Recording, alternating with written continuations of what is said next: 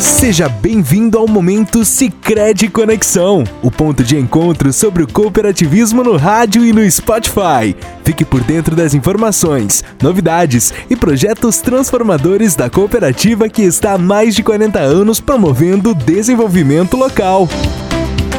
Nossa saudação a você, associado, a você ouvinte que passa a nos acompanhar a partir de agora em mais um Momento Sicredi Conexão. Eu sou Adriana Fole e desejo contar com a sua audiência para lhe deixar por dentro dos vários assuntos que fazem parte da nossa cooperativa. O nosso tema de hoje é Como a cooperativa promove a inovação. Adiantamos desde já que o nosso empreendimento mantém uma atuação forte neste sentido, inclusive sendo referência em inovação perante a outras instituições. Mas para falar sobre este assunto está conosco a analista de inovação da Sicredi Conexão, Ana Paula Pessotto, que começa nos explicando como a cooperativa promove a inovação nas comunidades em que está inserida. Bem-vinda, Ana. Como a cooperativa promove a inovação, né? O cooperativismo em si, ele já é inovador.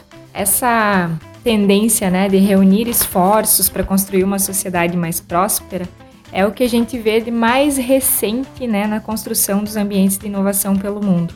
E nós já fizemos isso aí enquanto sistema Sicredi há mais de 200 anos, né? Então, a cooperativa ela sempre esteve inserida nas comunidades, promovendo o desenvolvimento e atuação das empresas, né, dos segmentos, para que as sociedades em si se desenvolvessem. Então, a inovação tem esse, essa função também, né, que é apoiar aí empresas, né, dos nossos associados para a melhoria dos seus processos e dos seus produtos.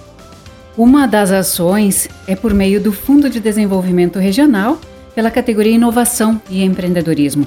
Esse ano, né, o Fundo de Desenvolvimento Regional ele traz essa novidade, que é a reformulação então dos critérios para os projetos, né, de empreendedorismo e inovação.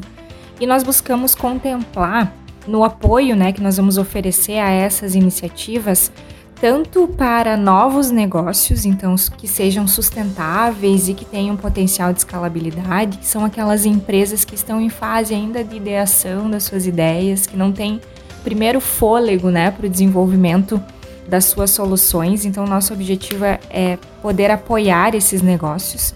Também estamos olhando para a implantação e o apoio a ambientes de inovação.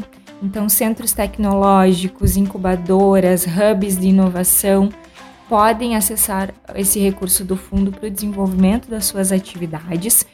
E uma questão que nós consideramos também bastante relevante, que entra dentro da quádrupla hélice, né, contemplando as universidades, é o apoio a pesquisas científicas, né, de base tecnológica e que venham aí a ser gerar, né, um produto ou uma solução para os nossos uh, associados de maneira geral. Então, a novidade, né, é que no fundo deste ano a gente pode contemplar aí esses três viés relacionados à inovação. E aí salientar, né, Adri, que o, o edital, né, de inscrição dos projetos, ele está aberto até dia 31 de maio e o prazo de execução, então, dessas propostas até 30 de novembro. A gente espera receber aí muitos projetos, muitas ideias bacanas para que a gente possa apoiar enquanto cooperativa. Quais as projeções feitas pela cooperativa na área de inovação.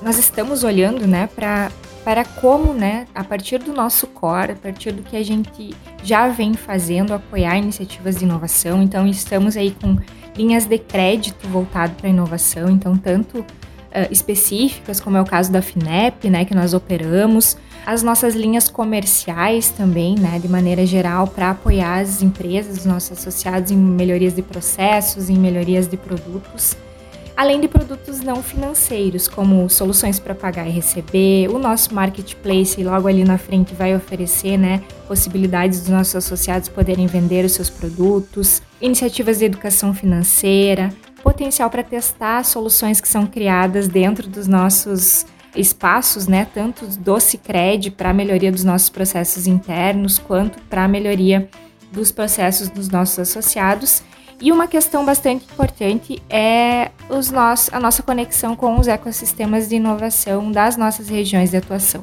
A exemplo do que a gente vem fazendo no Small Farm Hub aqui no Rio Grande do Sul, nós também estamos nos conectando com ambientes de inovação em Santa Catarina e em Minas Gerais buscando incentivar e fazer parte aí de todo esse movimento de inovação e gerar benefícios para a sociedade como um todo.